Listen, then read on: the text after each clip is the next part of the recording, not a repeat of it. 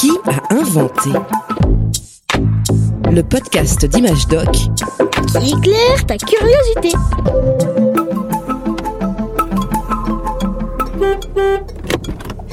Alors, ce stage de multisport, c'était comment?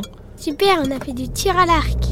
Et t'as vu J'ai touché le centre, hein, deux fois. Oh, moi j'ai mal au bras. C'est quand même dur de tendre la corde de l'arc. Ah, je te crois sur parole. Moi, j'ai jamais vraiment été très doué pour tirer à l'arc. Alors, imagine un peu les Sioux ou les Apaches. Ils décochaient leurs flèches assis sur des chevaux lancés au triple galop. Ça devait pas être facile, hein. Ça vient de l'arc et les flèches? Hum, disons que c'était une des armes favorites des Indiens d'Amérique. Mais l'invention des arcs et des flèches remonte en fait à la préhistoire.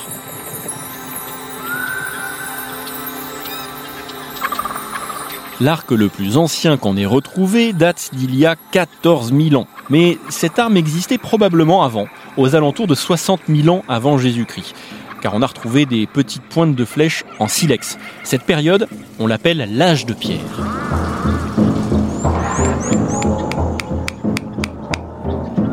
Pointe n'est pas assez tranchante. Ah, hmm. Là, c'est mieux. Oui, une belle pointe. Je vais pouvoir la fixer sur la lance. À cette époque, les humains sont nomades, ils ne vivent pas toujours au même endroit, ils se déplacent selon leurs besoins. Pour se nourrir, ils cueillent des baies, des fruits, et puis surtout, ils chassent. Avec une lance. Exactement. Je fixe ma pointe sur ma lance avec de la résine de pin. Ah, cette lance sera parfaite.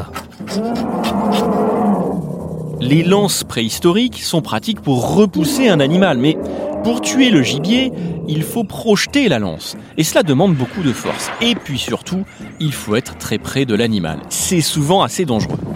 Oh Maison Maison Maison Sauve qui peut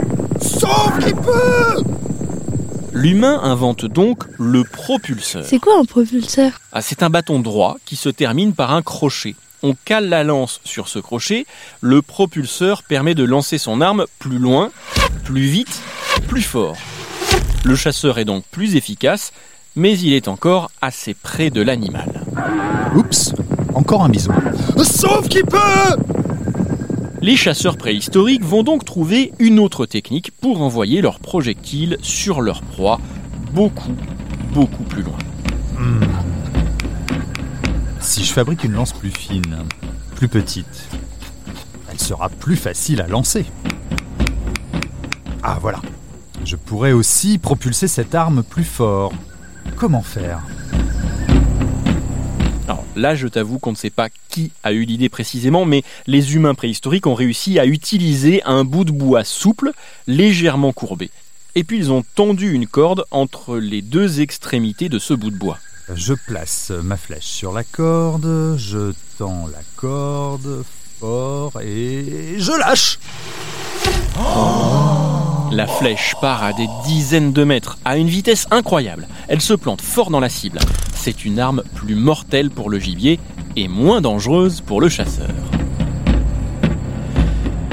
Petit à petit, l'arc devient l'arme préférée des humains préhistoriques. Au fil des siècles, les techniques de fabrication évoluent. On utilise différents types de bois, on teste des arcs plus ou moins grands, de formes un peu différentes. Les pointes de flèches sont fabriquées en métal, ce qui les rend plus résistantes et plus dangereuses.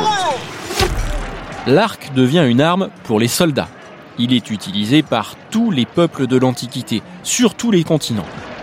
Au Moyen Âge, les archers sont d'ailleurs essentiels pour défendre les châteaux forts.